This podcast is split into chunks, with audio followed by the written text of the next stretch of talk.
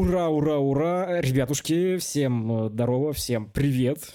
Напоминаем, вы сейчас слушаете подкаст «Какой бред». Мы закончили второй сезон. Меня по-прежнему зовут Лёша. Меня все еще зовут Никита.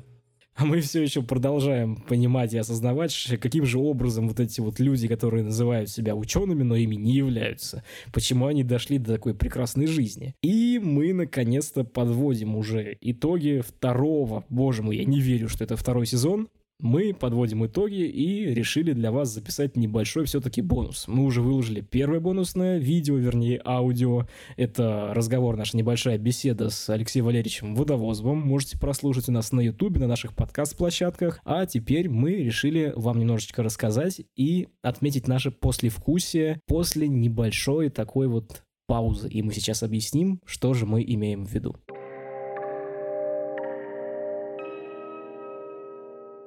Знаешь, что тут подумал? Вот э, ты поправил себя и сказал, что это аудио, но там же есть видеоряд, значит, это все же видео. Кстати говоря, да, это одна из наших, э, так сказать, новиночек этого сезона. Мы решили уже немножечко разнообразить визуал. Мы поняли, что нужно какие-то обложки, подложки делать для подкастов на Ютубе. И спасибо Маше, нашему дизайнеру. Она нам помогла сделать такую классную заглушечку на второй сезон у нас хоть и аудио, но хотя бы заглушечка уже красивая. Поэтому смотреть на нее приятно, хотя можно точно так же нас слушать фоном. На самом деле обновлений у нас огромное количество. И вот как раз мы говорим про обновление, наверное, можно прям вот капелюшечку сказать про наши новости, про новости нашей студии, про то, чем же мы занимаемся, занимались, потому что последний раз до выложенного интервью с Алексеем Валерьевичем мы... Когда же мы выложили? 17 ноября, если я не путаю. Ну да, где-то около того. У нас примерно тогда закончился сезон на, между прочим, обнадеживающей ноте. Кстати говоря, да, и раскрывая все наши секреты, интервью с Алексеем Валерьевичем должно было выйти вместе с серией уже в послесловии, после биографии Эдзарда Эрнста. Но мы решили все это дело разделить. Во-первых, потому что нам не удалось, и мы не успели записать э, вовремя, чтобы выложить все это вместе одним кусочком. А потом решили, что ну, а почему бы нет, сделать один контент, который связан исключительно с биографией, а второй кусочек сделать контент, который связан с ней хоть и частично, но поговорить с научным журналистом о том, почему же вообще медики, врачи, ученые даже, да, из других сфер науки, они уходят в альтернативные какие-то методики. Мне кажется, получился достаточно интересный разговор, и спасибо вам огромное, что пишете к нам в комментарии, очень приятно все это читать. Огромная благодарность за фидбэк. Когда мы это читаем, нам очень здорово от того, что мы в людях можем пробуждать такие эмоции, и они делятся со всеми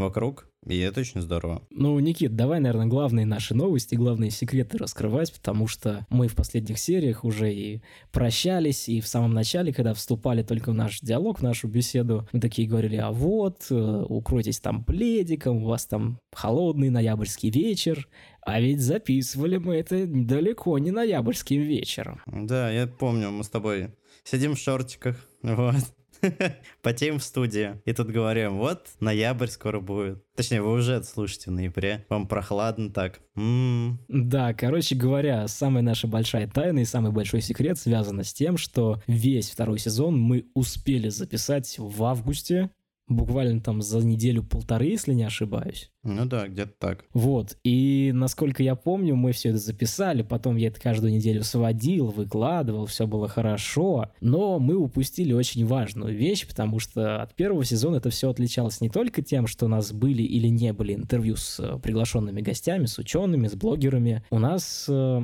в каждой серии в первом сезоне мы делились новостями по поводу того, что же происходит там у меня, что происходит у Никиты. А тут как-то это прошло мимо, потому что, ну, пока ты за неделю записываешься, новостей особо не нагребешь. Вот, и мы решили немножечко шутить. Шутить мы решили, видимо, зря, потому что это случилось точно так же, как э, с историей, когда я в первом сезоне пошутил про условный Тиндер, который пытался установить на кнопочную Nokia. И пошутил за два месяца до того, как появилась новость о том, что Тиндер из России ушел. Я уже не вспомню, что же там за шуточка у нас была во втором сезоне, но она сбылась примерно точно так же месяца через два после того, как все это было записано. Мы начали делать точно так же новости на опережение, как информационное агентство «Панорама». Равняемся на великих. Я бы для зумеров привел бы пример. Я надеюсь, зумеры смотрят же «Симпсонов» точно так же, как «Симпсоны» это делают. Они их слушают. Они их смотрят э, в ТикТоке. А, боже мой, я вообще не понимаю всей этой ерунды, честно тебе скажу. Мне последнее время, к сожалению, начинает вылезать лента, как их, шортс, в Ютубе. Угу, да. Это же вообще жесть. Мне там время от времени начинают вылазить какие-то фрагменты фильмов нарезанные. Боже мой, во-первых, я и шорс никогда в жизни не смотрел и до сих пор не могу их нормально воспринимать. А во-вторых, ну елки-палки, ты на это смотришь такой, тебе пересказали весь фильм за минуту, это ты просто не захочешь его больше смотреть. В чем суть? Ну, так э, ты хоть раз открывал там комментарии? Люди так и пишут. Типа, мне это подборка, там, или мне этот э, кадр попадает уже второй раз. Или там, э, я уже посмотрел часть фильма благодаря этому. Не, ну это жесть. Ну, блин, это такой спойлер. Если бы мне что-нибудь подобное показывали там в каком-нибудь 2008 году, когда спойлерами считались даже трейлеры фильмов слишком длинные, в которых что-то рассказывалось из сюжета, и даже тогда говорили, фу, плохой трейлер, потому что там рассказали сюжет. То здесь ты просто смотришь минутную выдержку всего этого, как, зачем, для чего, и даже такое разочарование. Нет, не так. Тебе же просто сцена из фильма показывается в течение минуты. То есть, условно, там убирают нудятину и оставляют только самую мякотку. Я так несколько шортов посмотрел с актером, который играет в этом, в Дне сурка. Как его зовут, я забыл. Том Хэнкс. И он снимался в фильме, где он остался в аэропорту. Типа, он не может вернуться, потому что его страны уже не существует. Его не могут выпустить, потому что э, его страна не может, типа, подтвердить. Ты сейчас поступил как те же самые авторы шортс. Ты понимаешь, что ты сейчас за 30 секунд пересказал весь фильм? Так это не весь фильм. Этот фильм основан на реальных событиях. Такой реальный персонаж был. И он какое-то время жил в аэропорту. И звали его Эдвард Сноуден. Да-да-да. Он такой, да. И это типа, знаешь, это не спойлер к фильму, это описание на кинопоиске. А, я понял, окей. Как говорится, да, возвращаемся, как всегда, мы любим поболтать, возвращаемся к нашей нити повествования, потому что я сюда зашел для чего? Чтобы рассказать про наши новости. И последнее, что мы успели рассказать, было аж летом в двух наших спешлах. Я там рассказал и про то, что я в режиссерскую мастерскую попал, и все вот это вот. Дальше-то зрители и слушатели наши ничего не знают. За это время у нас произошло огромнейшее количество событий, просто не вообразить столько. Я не думал, что может быть такая насыщенная жизнь, честно. Раньше у меня такого такого не было. Короче говоря, э, ребят, за эти 5-6, ну да, за 6 месяцев буквально. Я попал в еще одну режиссерскую мастерскую, в лабораторию научного кино, но уже не 2.0, а, лаборатории научного кино, которая проходит в Питере. Поднабрался там немножечко знаний, поднабрался там классных тоже знакомств, выступил там на питчинге, выступил на питчинге в лаборатории научного кино 2.0 в Москве еще в августе, и там и там познакомился с продюсерами. Короче, все это насыщенно, все это восхитительно. А самое главное, то, что касается нашей студии, мы наконец-то почти-почти уже закончили съемки нашего третьего, да, третьего фильма. Я съездил еще раз в Анапу, съездил прямо в тот самый шторм века, я его увидел своими глазами, заснял все, что мог. В Анапе, конечно, было не так феерично, как в условном Сочи, но тоже было неплохо. Так что ждите, там будет очень прикольно. Скоро наверное, через недельку, может, через две будем записывать feat. С кем? Секрет. Так а ты еще забыл рассказать, что мы почти выиграли на Пингвин Петеке. А, точняк, точняк, боже ты мой. Мы точно так же, почти все команды туда поехали, в Москву, на награждение. Вот, был тоже очень классно, лампово. И ребяткам всем огромный-огромный привет. Да, да, да, да. Всем ребятам привет. Вообще про это забыл, вылетело из головы, потому что ситуация крайне смешная. То есть э, у нас кроме Пингвина Питека, я сейчас еще загляну немножечко вперед, мы лауреаты одного международного кинофестиваля теперь с фильмом «Надеваем маску». А на Пингвина Питека мы решили податься в самый последний день подачи заявки по приколу. Меня надоумил Коля и Никита. Я такой, ну ладно, подадимся. Я такой думал, ну, может быть, в полуфинал пройдем. Хорошо, мы там подались уже уже не в категорию новички, мы в новичках уже выиграли, все, мы не дебютанты, теперь мы мастера. А в мастерах люди, извиняюсь, там 100, 200, 300 подписчиков, тысячи, и мы туда же попадаем, и сначала проходим первую стадию, вторую, полуфинал проходим, в финал попадаем. и я уже такой, ну нифига себе, неужели пропрет еще раз? И чисто на фане мы приехали туда всей нашей шайкой, как я говорил в прошлом году, научно-популярный табор был полностью в сборе практически. И мы потусили, познакомились э, с новыми людьми, поприветствовали уже известных нам людей, старых, скажем так, в скобочках. Было очень прикольно, лампово и интересно. Да, я увидел первый раз Ануара. Было классно. О, Ну ладно, давай, мы уже, наверное, заговорились. Давай переходить к э, той идее, которая нам с тобой буквально пришла недавно, да? Ну да, тюкнула нам в темечко все-таки, нежданно-негаданно. Мы решили подвести итоги подкаста и, ну, второго сезона, то есть. Мы решили все-таки подумать, а как же сделать вот необычно, чтобы не было такого, что вот, будем обсуждать каждую серию, это все монотонно, скучно, на самом деле мы так уже обсудили, я просто-напросто запорол запись. Я э, не смог просто свести эти два прекрасных часа болтовни нашей ни о чем. Но все-таки мы решили немножечко упростить и одновременно усложнить формат и сделать номинации, в кавычках, э, для второго сезона. У нас есть три номинации, и каждый из нас просто огласит, сказать, э, свой списочек по поводу того, что же ему понравилось, не понравилось в сезоне, и по поводу того, на что понравилось, по нашему мнению, зрителям. Как говорится, при зрительских симпатий вручают организаторы конкурса. Все максимально демократично. Как мы с тобой любим, Леш. Да. Ну что, первая категория наша, да, первая номинация, как она у нас звучит? Самая завораживающая история? А, самая захватывающая. Да-да-да. По твоему мнению, самая захватывающая история, может быть, это история, рассказанная мной, может быть, тобой, что тебе больше всего запомнилось, вот прям по атмосфере, по накалу, по всем событиям, которые происходили? Ну слушай, я бы, наверное, мог немножко слукавить и сказать, что мне очень понравилась история Рыкова, да, там такой, знаешь, флер монархической России, ну, очень интересно слушать было самому и разбираться в этом. И потом, когда это и вам рассказывал, Леша как-то на это реагировал. Ну, не буду кривить душой, мне все же больше понравилась история Гумилева, потому что Леша запечатлил такой огромный отрезок его жизни, и этот человек успел и на войне Второй мировой побывать, Великой Отечественной. Занять Берлин. После этого, да, попасть в ГУЛАГ. И до этого успеть. И до этого успеть, да. То есть не единожды он подал в ГУЛАГ. Оттуда истории писал, точно так же. Человек максимально разносторонний. И его история еще раз подтверждает, э, что вне зависимости от того, в каких тяжелых условиях бывает человек, ну, мы все же остаемся людьми с какими-то определенными своими повадками, с какими-то интересами. Когда он э, среди заключенных организовал что-то типа рэп-батла.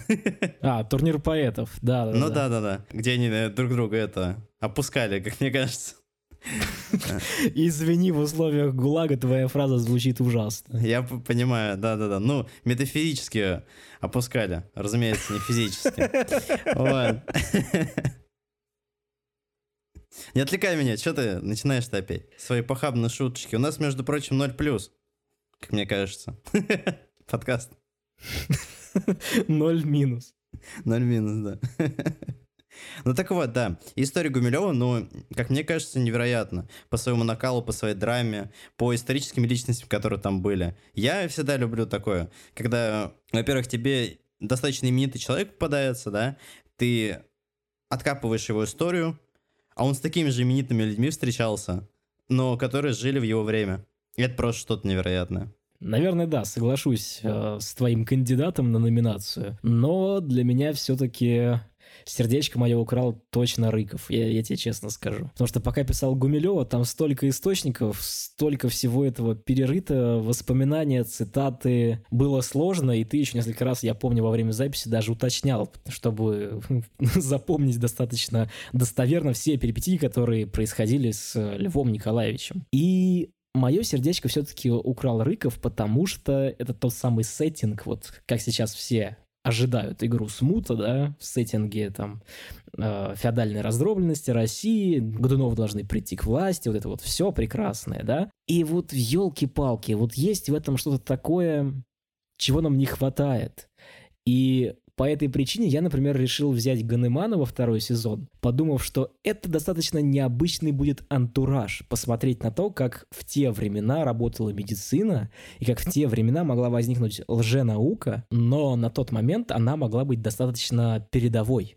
А дальше она уходила все в больше и больше такие дебри не доказательной медицины, а медицины паранаучной, псевдонаучной. И вот для меня сеттинг Рыкова — это однозначное попадание. Я вообще не знал про него абсолютно ничего, когда ты мне рассказал про долги людей, которые буквально управляли, если не ошибаюсь, Рязанской губернией, да?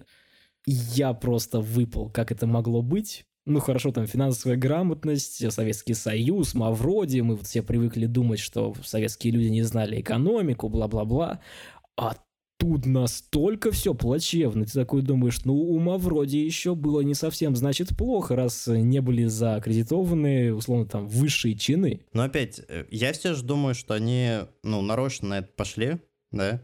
Сначала они думали, что вот, я сейчас э, легких денег наберу, но потом, да, долговая порука. Но мне больше все же в истории Рыкова понравилось, что эту историю освещал такой малоизвестный журналист Антон Павлович Чехов. Может, слышал, нет?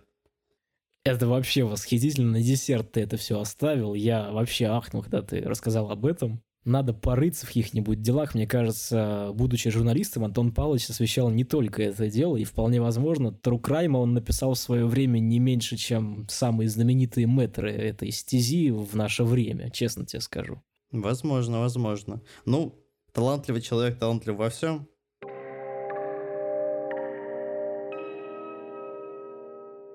Следующая номинация после самой захватывающей истории. Мы решили сделать такой антипод захватывающему, самое скучное, неинтересное, нераскрытое или же самое большое разочарование этого сезона. М-м, давай, наверное, попробую я начать с себя. Э, если в первый раз начал ты, сейчас попробую я с себя начать. И мне кажется, самая нераскрытая история сезона, у которой был бы классный потенциал, это история Майкла Кремо.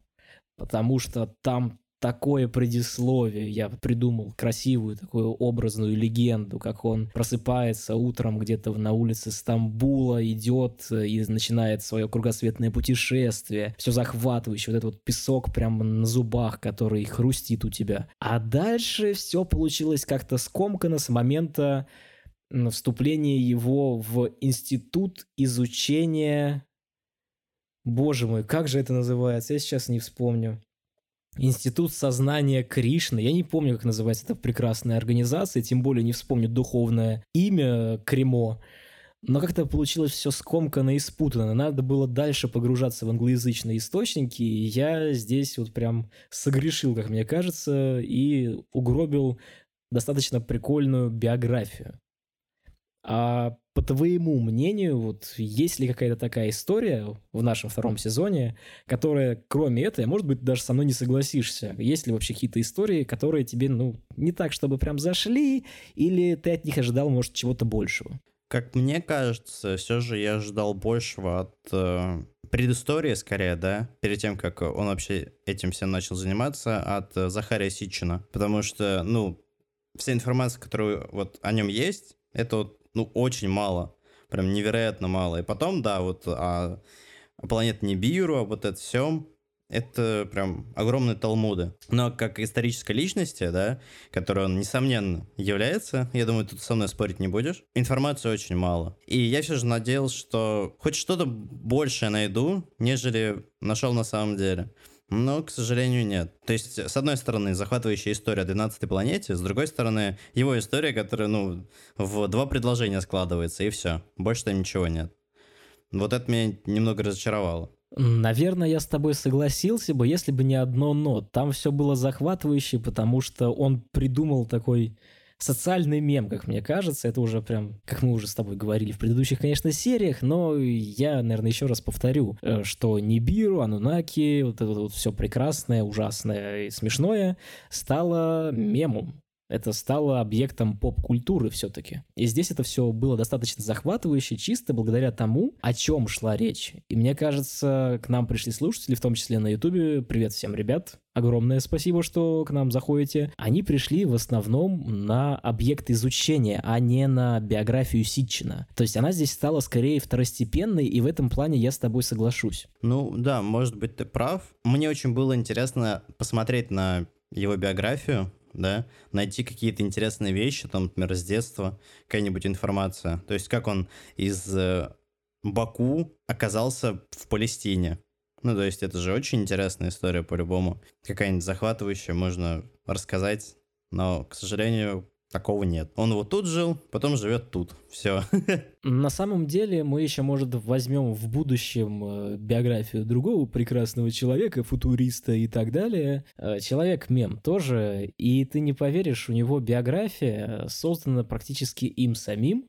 И она напоминает какие-то библейские сюжеты в перемешку с фантастическими историями, как он в детстве повстречал Эйнштейна, еще что-то такое. И это вроде бы читается захватывающе, если ты являешься приверженцем идей.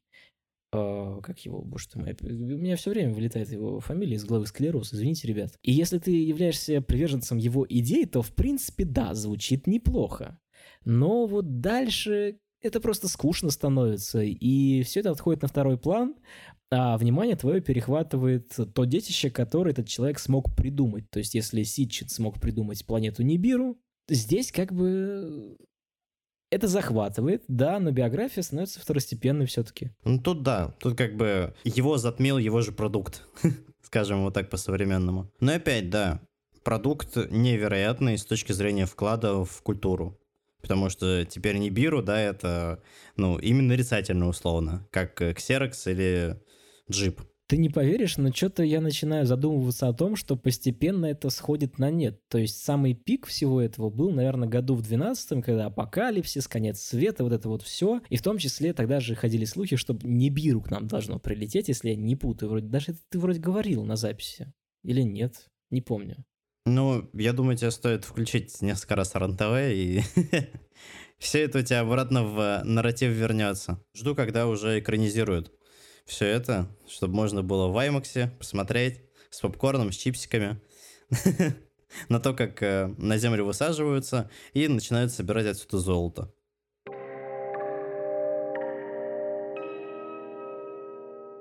Ну, а теперь, ребят, как говорится, от вашего имени вручаем премию, решив все это самостоятельно и назвав все это призом зрительских симпатий.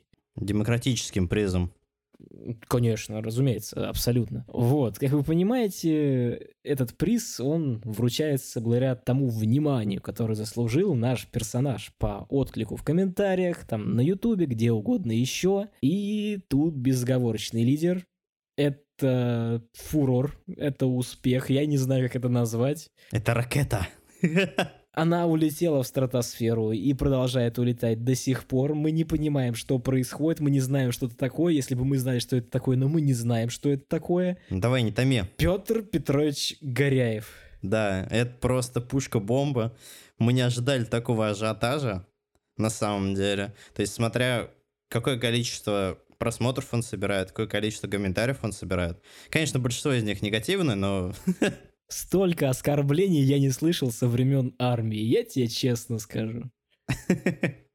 Да нет, просто забавно, как э, люди мы же смотрим на статистику, да, и там чаще всего люди не досматривают дольше 4 минут. Да, и это самое интересное, потому что ну, это даже обидно. Огромное количество комментариев, полотно прям, я не знаю, там, наверное, комментариев 70 уже точно скопилось, если не под сотню в этом видео. И это настолько разочаровывает, потому что в купе с этими комментариями, где нас обзывают кем угодно, начиная от шпионами, заканчивая теми, кем нельзя нас называть благодаря последним принятым законам и поправкам. Экстремистами.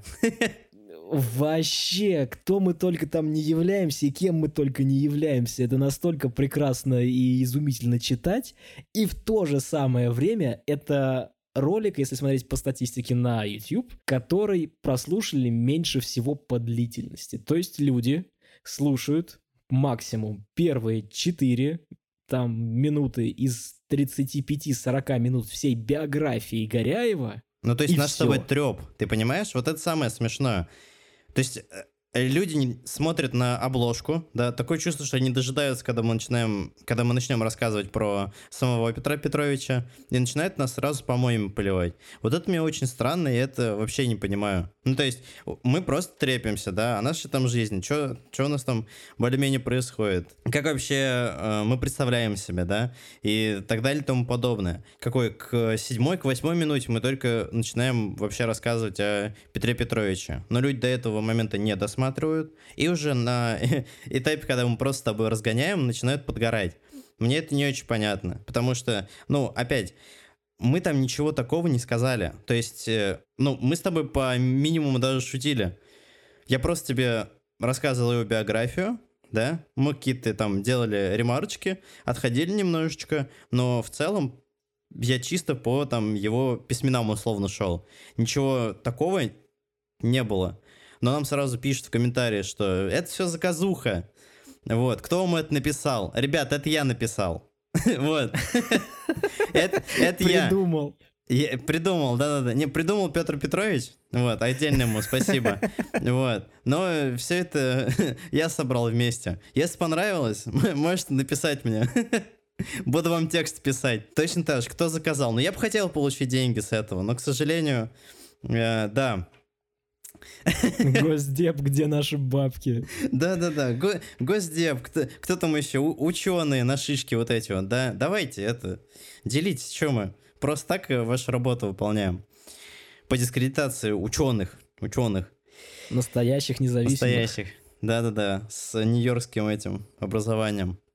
Да, Нью-Йоркская академия, боже ты мой. Ну это ладно. Твоя это какая реакция? Давай, это вот не, ну это я говорю, восхитительно. Первая моя реакция, это было очень смешно, потому что, я тебе говорю, столько ругательств и обзывательств я не слышал со времен армии. Это не придуманная заранее мной шутка, это вот реально мое рожденное внутри ощущение, потому что, ну, столько вылить помоев на ролик, который смотрели меньше всего по длительности, это восхитительно. С другой стороны, очень сильно печалит и разочаровывает то, что люди даже не смотрят до конца и предъявляют за то, что они не дослушали. То есть я, например, помню, мы во время записи с тобой, я слушал э, про эффекты памяти, про то, что вот мат разрушает ДНК, и мне сразу вспомнилось так смутно-смутно, я даже попросил тебя на пару секундочек прервать запись, я как бы потом на монтаже это все вырезал. Мне сразу вспомнился Масару Эмото, фильм «Великая тайна воды», я по нему делал делал свою дипломную работу, пока учился в институте. Это прям для меня было эталоном паранаучности, псевдонаучности, псевдонаучно-популярного фильма. Вот прям эталон был. И по этому поводу делал дипломную работу и разбирался во всем этом вместе со школьными учителями биологии и физики. Вот. И нам в комментариях приходит чувак, который такой, а вот вы знаете, вот это вот то, что вы говорите, неправда, Масару и Моту доказал.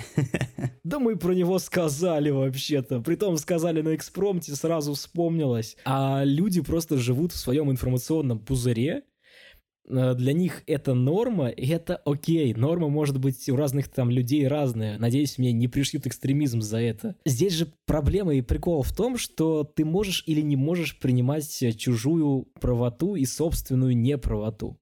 Вот если ты можешь ее принимать под гнетом каких-то доказательств, то это хорошо. Если ты не можешь, ты выплескиваешь все, что у тебя накопилось, потому что это все ну просто некуда деть. Оно тебя захлестывает, потому что ты не можешь сказать что-то по существу, и начинаются банальные оскорбления. Ну, да, вот этого я тоже не понял.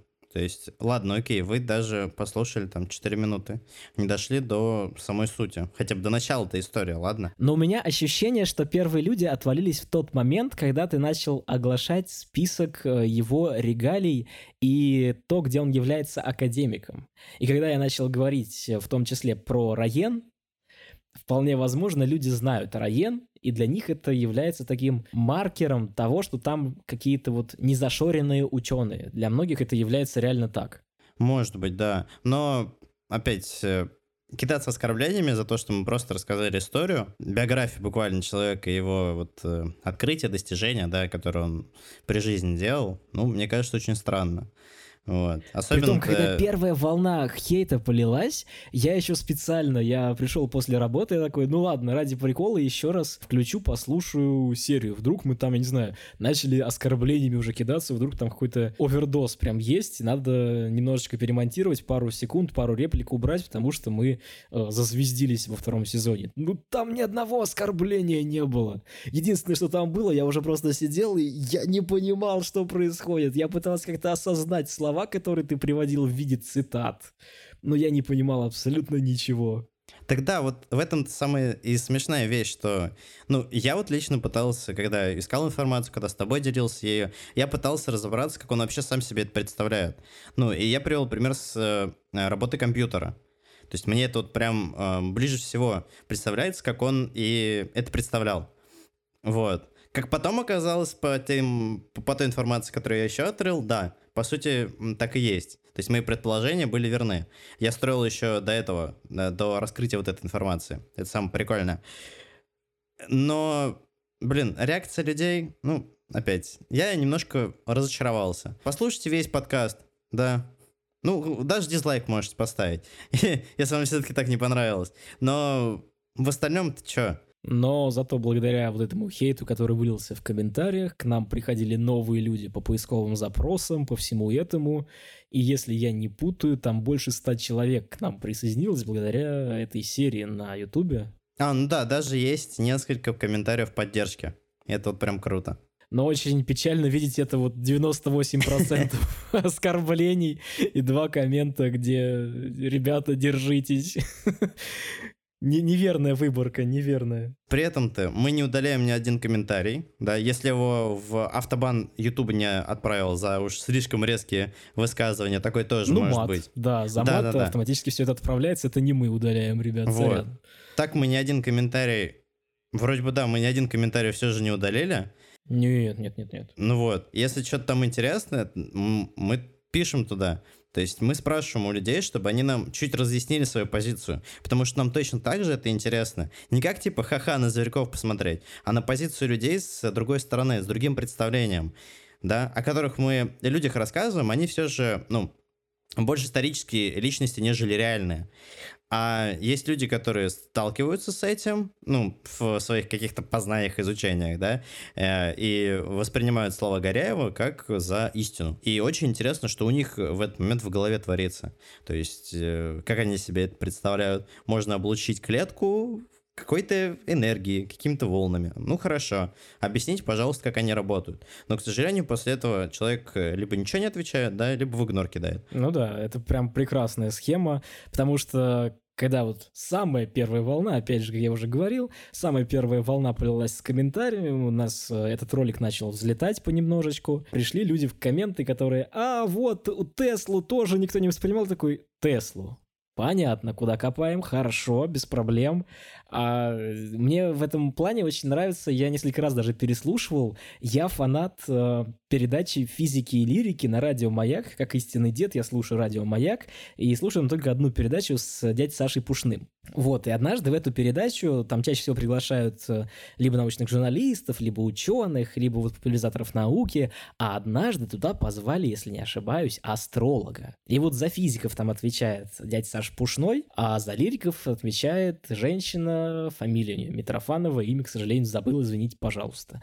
И вот женщина очень быстро нашла общий язык с астрологом, она начала его сразу понимать, а дядя Саша такой говорит, хорошо, вы свою вероятность э, какого-то события какой астролябии меряете? В каких единицах вы все это измеряете? Каков прибор, в каких единицах? Я, например, измеряю силу удара моего кулака по столу в ньютонах. А вот в каких единицах и чем измеряете вы? И точно такой же вопрос, который я пытался сначала задать в комментах. Типа, ребят, хорошо, вы говорите, что все волна. В ДНК 98% волна, все остальное те самые несчастные разные там пары нуклеотидов. Ну, окей, обратная транскриптаза, которая считается основной строительной частью нашего ДНК, э, на какой частоте волны, как это, я даже не знаю, как сказать, вибрирует э, обратная транскриптаза.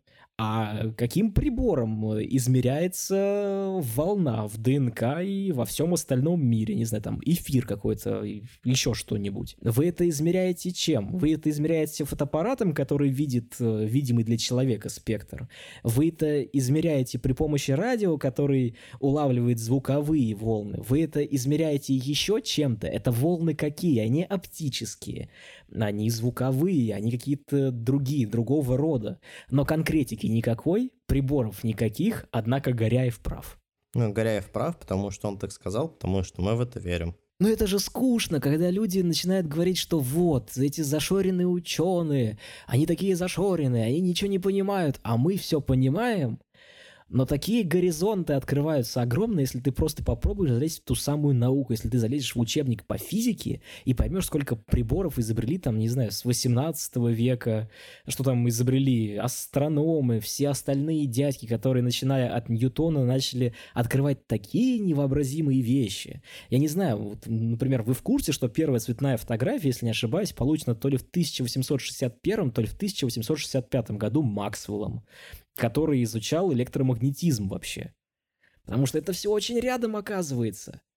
И благодаря этому запустился еще целый цикл различных движений в сторону цветной фотографии. И благодаря этому у нас, например, есть э, фотографии Российской империи в цвете, одним из родоначальников которой являлся Сергей Прокудин-Горский. Если не ошибаюсь, он Сергей.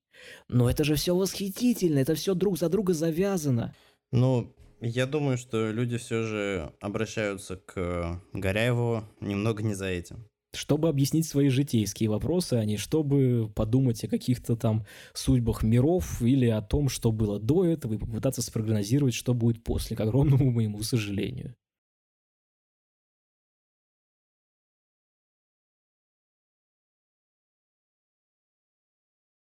Так, ну вот, смотри. Вот у нас есть э, три номинации да. Э, я думаю, что люди в комментариях еще выдвинут своих э, кандидатов, и, возможно, ну, они либо с нами как-то будут согласны, либо нет. И по призу зрительских симпатий нам тоже очень сильно интересно. Может, у вас есть какое-то другое представление а, о том, кто для вас лично произвел фурор в этом сезоне? Я думаю, знаешь, мы даже как поступим, мы сделаем опрос в нашей группе в Телеграме и сделаем опрос э, в сообществе YouTube. И посмотрим, кто же больше всего набрал голосов. Да, да, было бы неплохо. И очень было бы интересно посмотреть на статистику, которую собрали вот э, наши зрители. Ну, шо, Никит, а чё дальше-то будет, а? Потерпели мы неудачу на наших, э, боже ты мой, боюсь сказать, подкаст-платформах. Да, главная новость.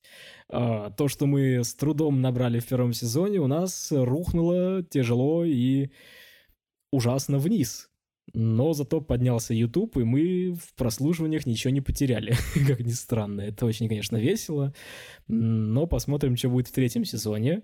В третьем сезоне что мы можем обещать нашим зрителям? Во-первых, когда он выйдет? Ну, мы с тобой ставили примерно на февраль-март, если я не ошибаюсь. Сейчас дай мне заготовленный листочек с тобой посмотреть. Ну, вроде бы где-то так. Во-первых, да, обнадежим наших зрителей тем, которым понравился первый сезон. Мы возвращаемся к старой концепции.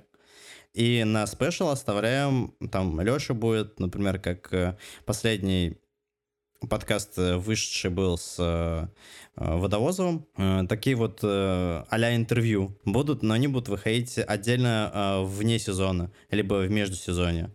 Вот. То есть мы близимся к такой концепции, потому что, как нам кажется, это будет э, интереснее смотреть именно узкоспециализированный выпуск, именно с э, тем героем, с которым мы пообщаемся. Ну да, вот э, то, что мы точно поняли, это что идея с э, небольшим таким разговором с ученым после уже биографии, это точно не то, зритель выключает. Он приходит не за этим, и в названии этого нет на Ютубе, описать это название на Ютубе слишком долго, мы решили от этого отказаться, у нас это осталось только на подкаст-платформах. Мы там указываем гостей. Вот. И да, мы возвращаемся, наконец-то. Джинглы, конечно, останутся со второго сезона. Вот эта вот залихватская веселая гитарка без авторских прав, которая у нас была в первом сезоне, она уходит. Очень жаль. Окончательно. Ну, что ж поделать, что ж поделать, я не знаю. Может быть, когда-нибудь, я не знаю, там, на 1 апреля... И нас забанят по авторским правам. Пум-пум. Ну да, на самом деле, возвращаемся к старой концепции. Третий сезон выйдет в феврале-марте. Вот. Мы уже готовим для вас материал. Уже его обсуждаем. Скоро будем прям плотненько писать сценарий и точно так же в активном порядке уже записывать наши прекрасные голоса, наше обсуждение по этому поводу. Поэтому ждите. Очень надеемся, что вам понравится, что вам в целом понравился второй сезон. Наш такой небольшой эксперимент. Эксперимент, как мы видим, неудачный, как говорят классик.